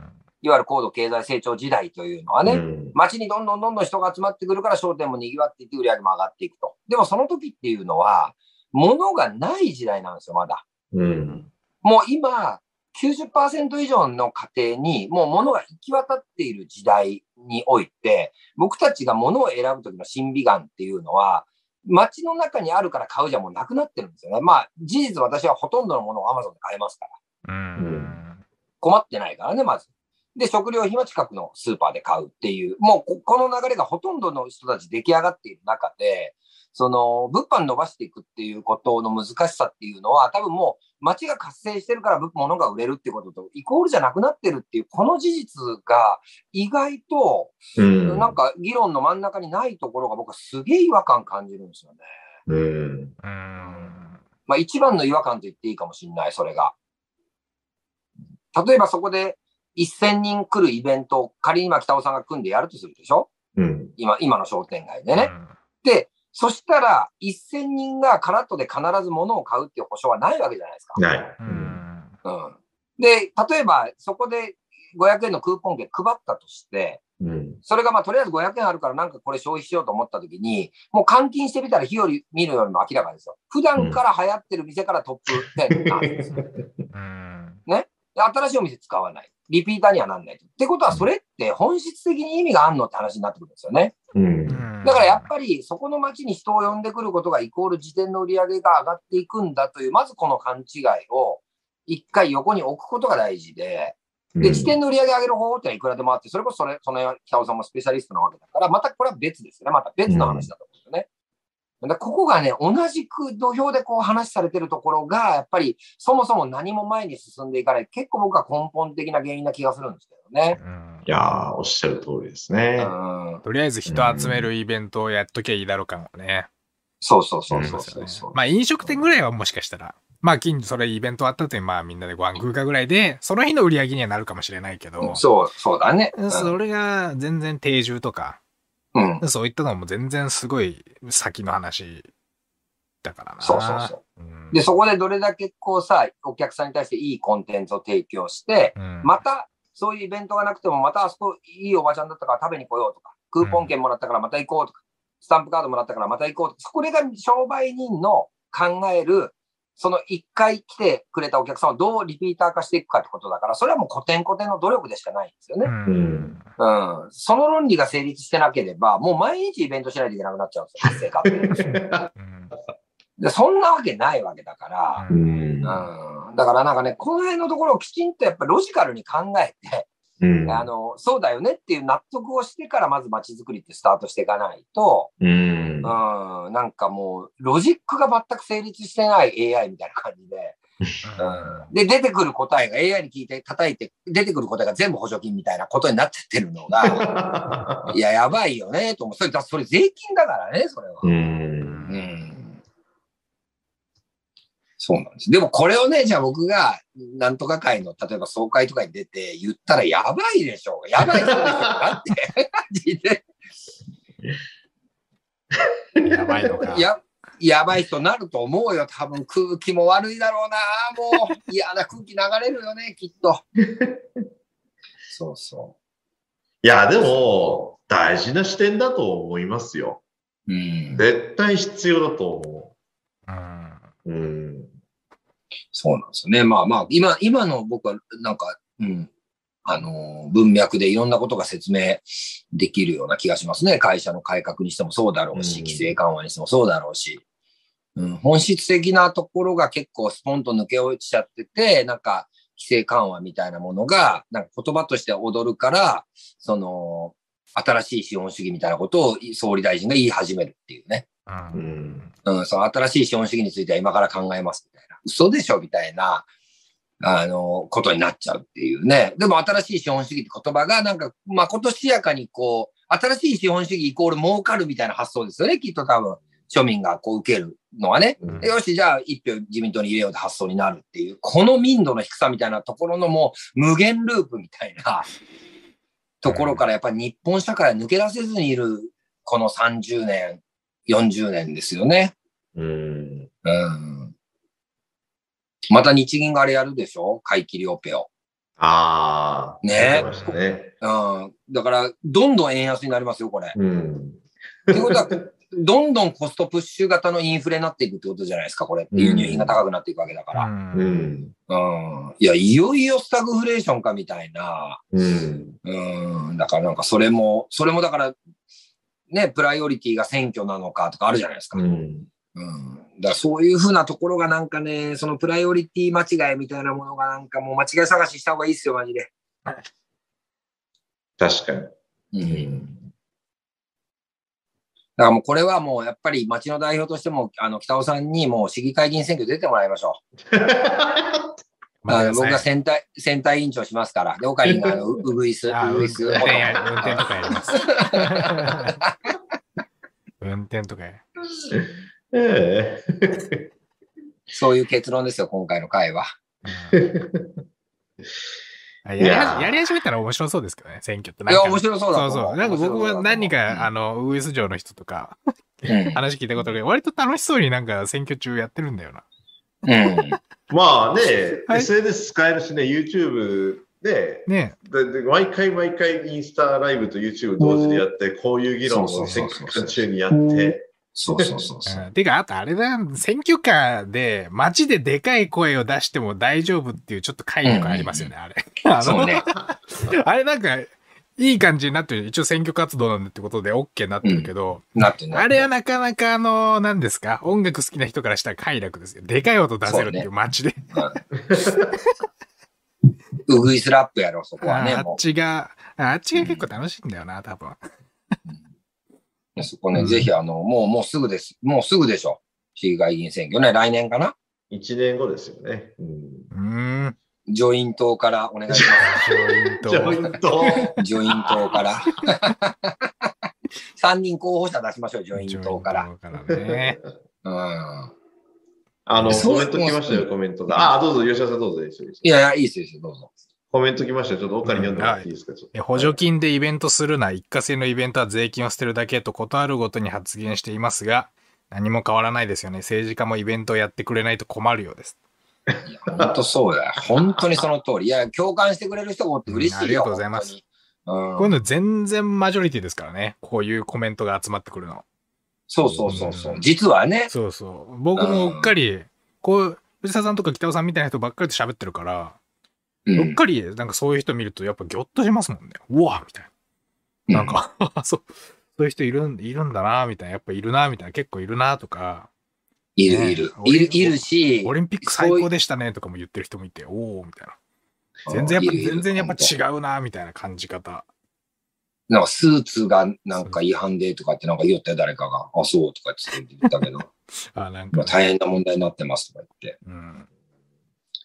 まあ、オリンピックは僕はあの、えっ、と、スノーボードかなんかであの金メダル取った人がいるじゃないですか。平野歩夢ですね。あ、そうそうそう。あの人が、えっと、決勝前に聴いてた音楽が、僕がもう本当にこの世で一番好きなヒップホップアーティストのザ・ブルーハーブという人の曲だったっていうのをツイッターで見てすげえ感動したっすね。ああ、いいですね。いい話だ。いいなぁいい。ですね。うん、その人も見たこともないし、競技も見たことないけど、なんかすげえ金メダル取るような人が、同じ曲を聴いてこう震え上がってたんだと思うと、なんかすげえ共感しましたね。あの、金メダルを取るストーリーが吉田さんっぽい感じのあれですよ。2回目の演技っていうか、あの、競技の時に、うん。予想より、あの、いや、もう決めるべき、あの、いわゆるエアーというか、もうん。う全部採点ポイントなの全部もうバッチリ決めたのに、点数が思うように伸びなかったんですよ。で、その点数に対してもどうなんだっていうのは、いまだ、いまだに議論がされてるぐらい点数低かったんだけれども、それを、その怒りを演技に、そして、その2回目よりも3回目がさらにいい演技をして、もう堂々と金メダルを取ったっていうね、うんなかなかのメンタルなるほど。う。素晴らしいですねうん。いやーでもまあ、なんか今日トータルして考えてみると、なんか、まあ僕にしてもその北尾さんにしてもそうですけど、その、まあ実際我が社というものがあってね、その我が社の中で経済活動をやって、まあ、あの、働いて、一緒に働いてる、まあ、あの、スタッフをどう守っていくか、家族を守っていくかみたいなところが、まあ僕らにとってはプライオリティの一番なわけじゃないですか。うんでもまあまあ、お互いに本当に暇なのか、暇というかもう、なんていうのかな、その、あのー時間をこう、使うということが好きなのか、わかんないけど、こう、公のことに、あの、顔を出しますね、お互いね。苦労が絶えないですね。で、別にそれ、チャリンとも言わないわけじゃないですか、はっきり言って。別にそういうことって、こんなことを、こうやって公共の場で話して、まあ何人聞いてるかわかんないけど、うん得になることの方が少ないわけじゃないですか。でも、ね滲み出ちゃう公共みたいなものって、まあ多分なんかこう、何らか役割がお互いあって、うんあのーね、やるべきことなんだろうなというふうに思いますよ。だってもう離れてもいいわけだからね、別に。うんやめたっつって関係ない。自分とこの会社だけやりますっていう。で、政治のこと聞かれても、いや、僕はそういうのはもう経営者なんで、あの、言わないことにしてますとか、町のことに関しても、いや、あの、寄付金は出しますけども、ちょっとそういうのにあまり関わらないようにしてますっていう人もいるわけだからね、たくさんね。うんうん。それがこう、僕らみたいにこう、しゃしゃり出てね、名を名乗って、顔を晒して、こうディスりまくってるわけだから、まあまあ、あの、お互い物好きですよね、本当ね。いや、偉大ですよ、それ。やっぱ偉大なことですよ。うん物好きなんよ。いやいや、物、やっぱ自分の命とか、まあ自分の家族よりも大きいものをに対してコミットするっていうのがやっぱ一番偉大な性というかね。やっぱ勇者とかもこう、ま、村のみんなのために魔物と戦うわけで。うん。そういうう。のが一番偉大な僕は行為だと思いますよ、やっぱ。うん。ヒップホップアーティストもコミュニティのために曲打っていくとか。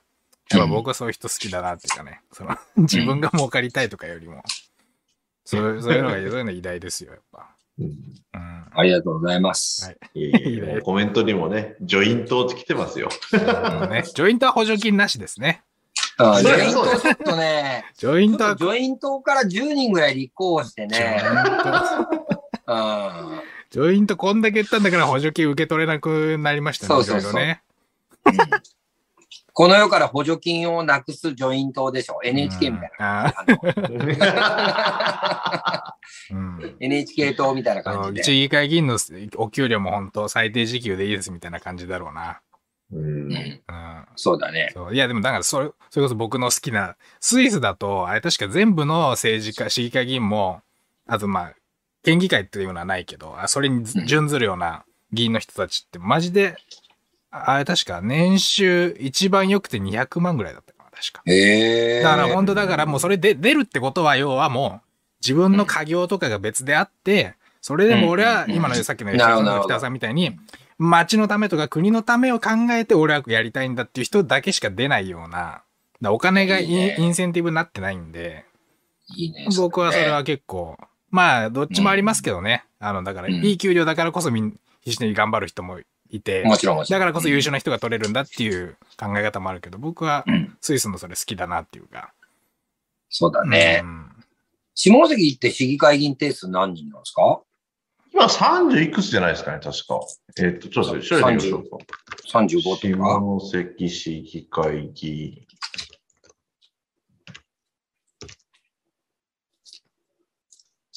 定数。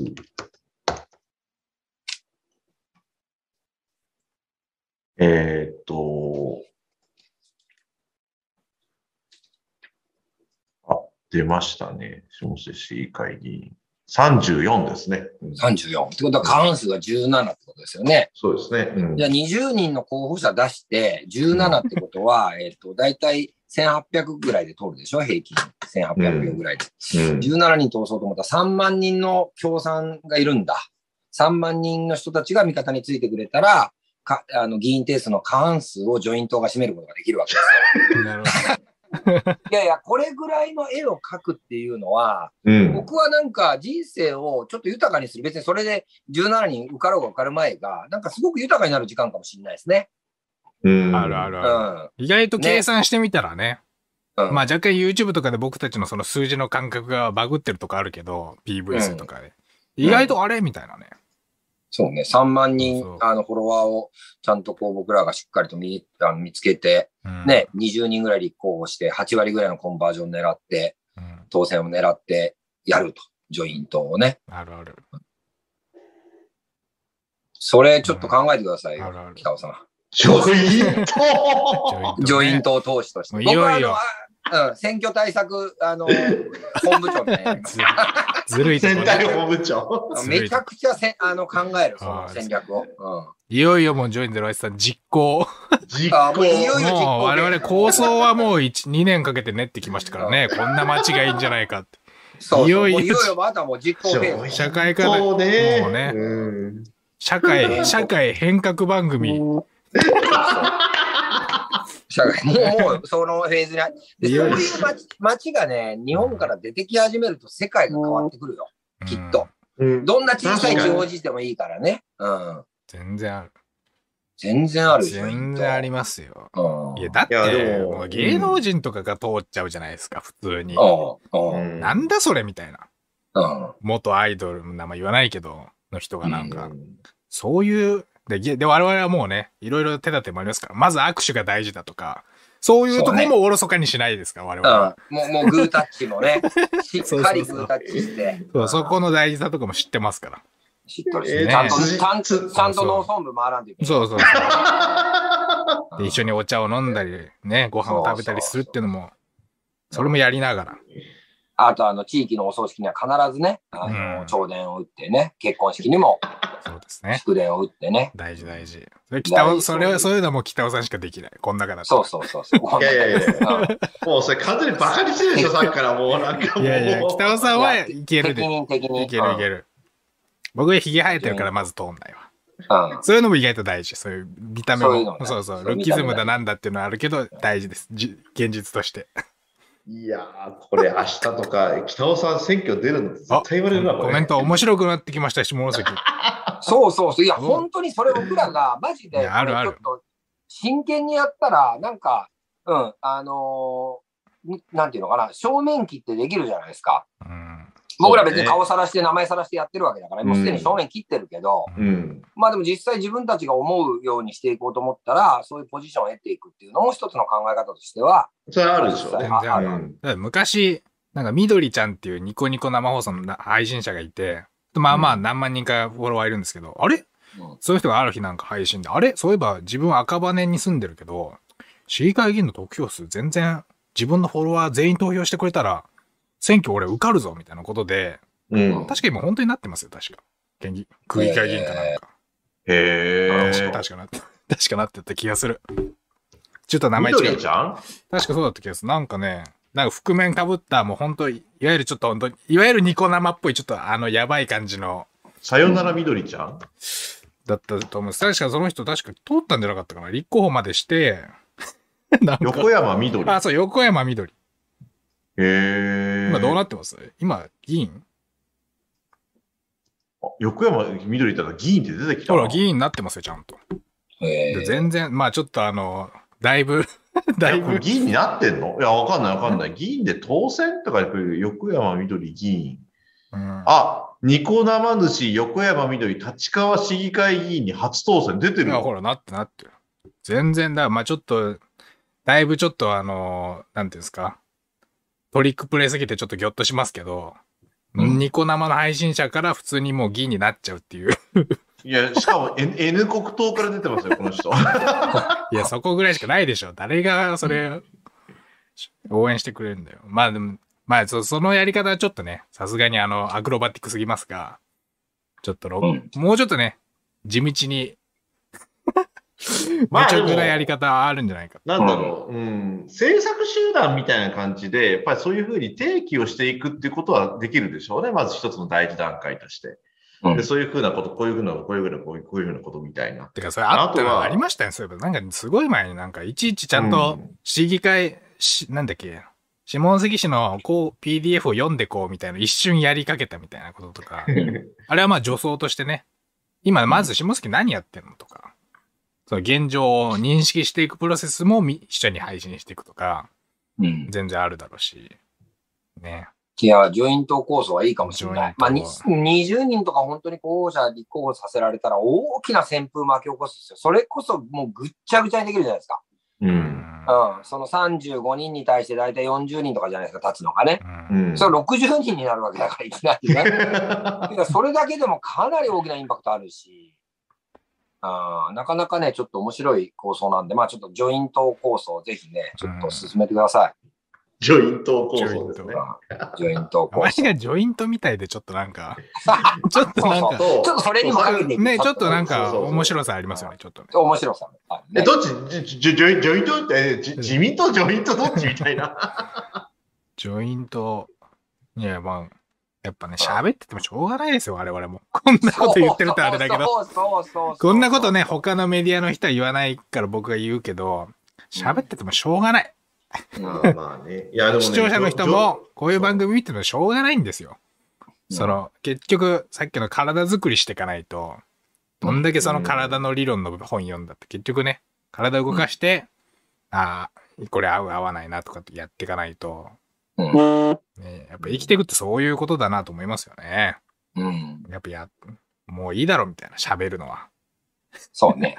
うん行動にね、いかに変えていくかってことを考えると、まあ、ジョイン新党はありえますよ。うん。ジョイン新党。ジョイントもう巻き起こしましょうよ。ジョイント。うん、ジョイント。ジョイン08さんと言えるか、やっぱジョイントなんだろうな。うんちょっとジョイントっぽくていいじゃないですか。ジョイント。ううん。んうん。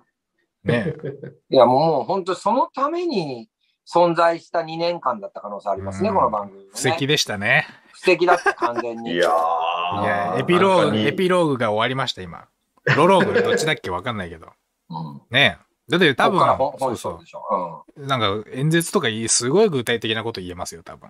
うん。吉田、吉田、吉そう吉田本部長の案ようんり、いや、ここもっと具体的に言おうとか。うん何のことなのとか、どんどん詰めてくる。うん言い切ろうっていう。うん。そうそう詰めてくるし。いや、いいと思うね。それちょっと候補者集めて、公募でね、集めて、あ思いをこう聞いてね。確かに。てか、ちょうど僕一週間ぐらい前になんとなく思ってたのは、それもうい、うんただの妄想ですけど、なんか、僕、投票権持ってる人間として、ぶっちゃけ政党とかよくなんか僕は一応リベラル側でとか言ったりするけど、どうでもよくて、うんなんかいい制度が作られたらそれでいいじゃないですか。で、うん嫌な制度は撤廃してくれたらいいなって、基本そう、それじゃないですか。だかどこの党でもいいから、だからなんか僕がお前その時前思ってたのは、なんか、なんか一応こ党としてあるんだけど、ひたすら毎回マニフェストと制度だけを述べ上げていくと。うん。で、それだからなんかこう、他の政党の皆さん、コピーしていいですよ、みたいな。うん。その、なんですか、あの、公約がこう、なんていうかこう、フリー素材になってるみたいな。うん。で、あのーなんていうかこう、投票権持ってる人に訴え訴えかける言葉としては、あのー他に投票するとこなかったら私たちに投票してくださいと。そうすると、例えばな、例えばそこのなんかこう、党に、例えばなんか10%全体の党が票が入ってたら、他の党とかも、あ、この、ここの政策で10%票が取れるなって思うじゃないですか。そうすると他の党が取り入れてくれるな、みたいなことはなんか思ってて、だから、別、まあ、ジョイントって今言ったけど、別にジョイントが受かるってことよりも、まあ、下関市が良くなりゃいいっていうかね。うん。そこは、そこはちょっとお思ったなっていうか、うん。別に僕たちが政治家に、北尾さんが政治家になることが大事じゃなくて、うん。うん。まあまあ、その、まあ、第一歩としては全然いいと思いますけど。なんか、んそうですね。いや、面白くなってきましたね。じゃあ来週からちょっとジョイント構想をね、しっかりと 練っていきましょうよ。うん、あ、そうそう、そうコメントでオープンソース化ねって、そうそう、なんか制度とかマニフェストとか、オープンソースになったらいいのになっていうかね、もう誰でもいいよっていうか、ぶっちゃけ。でもなんか地域政党とかっていう形でね、地域から世の中を変えていくっていうね、なんかそういうことっていう意味で言えば、新しいパターンで、うん、あるんだろうな。まあ、それこそ前回も言ったけど、石原慎太郎さんがねうん、東京から世界を変えていくんだ。東京が日本のダイナモなんだから、どうのこうのって言ったけれども、いや、そうじゃねえよと。まあ、そそれもそれで、すごい、本州の西の端からね、なんか変えていきましょうみたいな。風は西からみたいな形で、うん。地方から変えていくんだみたいな。うん。いいと思います。ねもう、あとは、もうあとはやるだけでしょ。やるだけ。ああ、コメントでそう、制作版放送作家みたいな、そうそう。まあ僕の考えとなそんな感じっていうか、うんうん。別に自分たちは政治家になっても、特に何もしませんけど、とにひたすらこう、いい考え抜かれた制度だけを提示していって、他の党の皆さん取り入れてくださいっていう。まあそれだったらまあ、ありだよな。うん、それはだか確ら、あの、に、うん まあ、ジョイントがその、過半数取るってやっぱり立候補にもお金すごいかかるし、大変なんだけど、それだけやるとき一応こう、政見放送の枠取れるし、まあちょっと若干あの N 国っぽい発想ですけど、そこでひたすらまともなこと言ってくっていう。だから、あの、パクっていいんでやってくださいって。で、他の党のうん皆さんもこれぜひ、もし選挙結果で我々得票数あったら、これはもう全然あの、これだけ取れるってことですから、みたいな感じで、こう自民党とか立憲とかに取り入れてもらうっていう。だから、ジョイントの政策考慮はパクって OK、オープンソース化だけれどやってくださいみたいな。そうそうそうう。んまあそれでも全然あありっていうかね。そうね。うんでも。そのためにはまずやっぱジョイントの党首の北尾さんがトップ当選そうだよね。そこでやっぱある程度取らないと。そうそう。えこっから1年はちょっと身辺きれいにしてくださいよ。そうですよ。そうそう。もうあの、新聞に書き立てられる。この1年しっかりと、見過ぎを済まして。やっぱね、あれやこれありますからね、北尾さんもね。いや、これは本当に一発あるよ。これは来年の市議会議員選挙一発ある。5人ぐらいやっぱ立てたいね、最低ね。立てるなあ5人ぐらい立てたいな。ぁうん。ちょっとじゃあ、あの、来週から候補者探しを、あの、うん本格化しましょそうそう。どうやってやんのかっていうことも知らないし、僕も。う。ちょっと調べてみよう。そうそう、調べてみんな。なで。どうやって立候補するのかとか、そうそう。うんちょっと調べてみよう。それ来週ちょっとなんか、岡にあれ作っとってよ、なんかあの、あ、前のスライドみたいな。うん下関市議会議員選挙に立候補するにはっていう、お金の分とかね。あはいはいはい供供託金がいくらちょっとでね。現実的に。それはうん。うん入ってくんのかとかね、はいそれはは。い。なるほど、なるほど。ちょっと調べとこうじゃうん、お願いします。はい。それでじゃあ、あの、ジョイントを結成していってね、あ。うんうん。やってやりましょう。本当。おっと、おっと。まあね、うんとりあえず、あの、当初になっても、ね、あの、どっかのなんとか新選組じゃないですけれども、送り出すっていうことはできますからね。だからそういった意味では、うん、本当、放送作家じゃないですけれどもね、なんかその考慮作家じゃないですけど、制作考慮を作っていくっていう意味で言えば、うん、今日が一つの変化の起点になるような気がしますね。うんそういえば2月14日のバレンタインデーでそんなこと言ってたよな、みたいな。あいい記念、記念です。我々からのやっぱね。うんまあ、来年の今頃にはもう選挙戦始まってますからね。そうですね。しっかり決めていきましょう。だるまとか置いたりして。そうそうそうそうそう、うんうんちゃんとやりましょう。はい。わかりました。じゃあ、え今日はジョイントのお話でした。なんかあれだな、これから毎週政見放送みたいになるんだろうな、ある意味。そうそう。いや、それぐらいちょっと意識していくと、よりこう、ちょっと具体に、個別具体に僕もそろそろ落とし込みたいなと思ってたんですよ。もう結構長いこと抽象の話はしてきたから、もうより個別具体的に、じゃあこの課題どう解決するみたいなところを、うんうん。あちょっとやってみたいですね。完全にじゃあもうネタは下関になりますけど、もうそれでもう、下関の具体的なネタで、それで社会の浮き彫りをしていくっていうかね、社まさに。会課題の。まあ、まさに、ね、縮図みたいなもんですからね、地方って本当。そういうことですよ。いやこれはこれでまた面白いですね。変化の起点です、今日。いや、本当だって、まあそういう風になってるのも良くないっていうか、だから、お選挙出るんですかみたいな、そのなんか選挙出るイコール、なんかその、うん若干こう、面白がるみたいな感じになってるけど、いや、普そういう通に、空気がね。そうそう。街良くしたいんだから、普通にやるよみたいな、その、そう。そういうなんかこう、ナチュラルな日常に溶け込んだ方がいいですよね、政治みたいなのもうちょっと。そうそうそう。ああ、確かに。そうそう、そのなんか感じも良くないかもしれない。本当そう。だから茶化すのはなしでね、もう明日以降北尾さんに対して茶化すの。もう出るから、北尾さんは来年。いやいやいや、もうそういうこと聞かないでナチュラルに政見放送とかやっていくし、そうそう、その、ななんていうかな、こう、すごくライトに出たらいいと思うよ、別に。うん、そうそうそう、まあ、そうですね、よ。こう、町のことを思ったわけで、それはなんか選挙に出るってことイコール、なんかすごいもう、とんでもないトライみたいな、なんかそういうことじゃないからね、もう。ねいや、だって俺はこうしたいんだっていうのが、だから自分ちょっと規模がひ大きい人ですもんね。家族とか、自分の会社よりちょっと大きい範囲で、そういうことよ。いろいろやっていきたいんだっていう人なんですから、全然。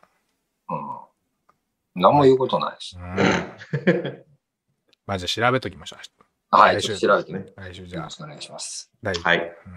ということで、えー、2022年、えー、令和4年2月14日、ジョイン08さん79回目の放送、えー、ジョイント構想ということで、はい、お届けしてまいりました。え北京オリンピック、本当に関係なかったですね、なんかね。関係ないですは よ。い。はい。ということで、ちょうど今8時45分になりましたんで、キーのいいところでございますので、はい。今日は長かったな。あっという間に2時間ぐらい喋りましたね、なんかね。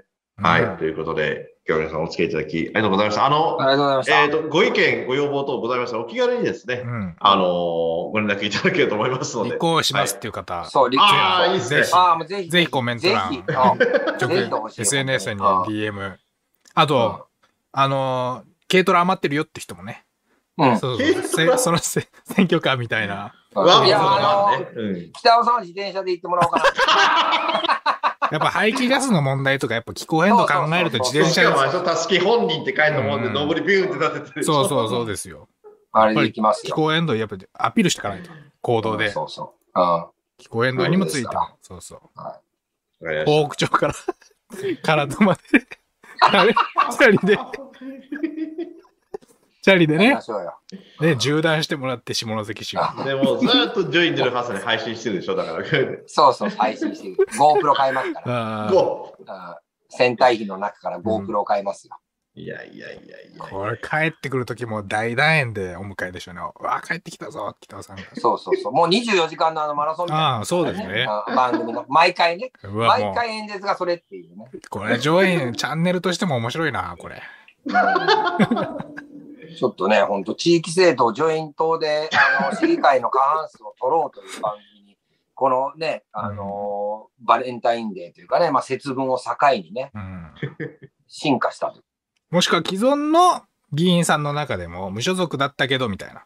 ああ、そこれれ自民党からのくら替えも全然ウェルカム全然ある。ジョイン党に対してのくら替え。うん。うん。もう今からバチバチですよ。北尾さん、安倍、林と。バチバチちょっとね。もう、二バチ好き放題言ってますね。いや、でもこれもうあの、9割今本当の話ですから、皆さん。9割？だ1割冗談混ぜてるけど、9割は本当の話をしてますうん、そうですよ。うんそういうことですよ、もそうですね。まあちょっととりあえず、あの、オカリン調べておいてください。そうですね。う。はい。うん、施設秘書としてね、そうですね。頑張ります。よろしくおリサー願いします。チします。はい。。リサーチを。ということで、えーはいっと、来週も、えーよろしくお願いします。はい、ありがとうございました。どうもありがとうございました。お疲れ様でしたありがとうございます。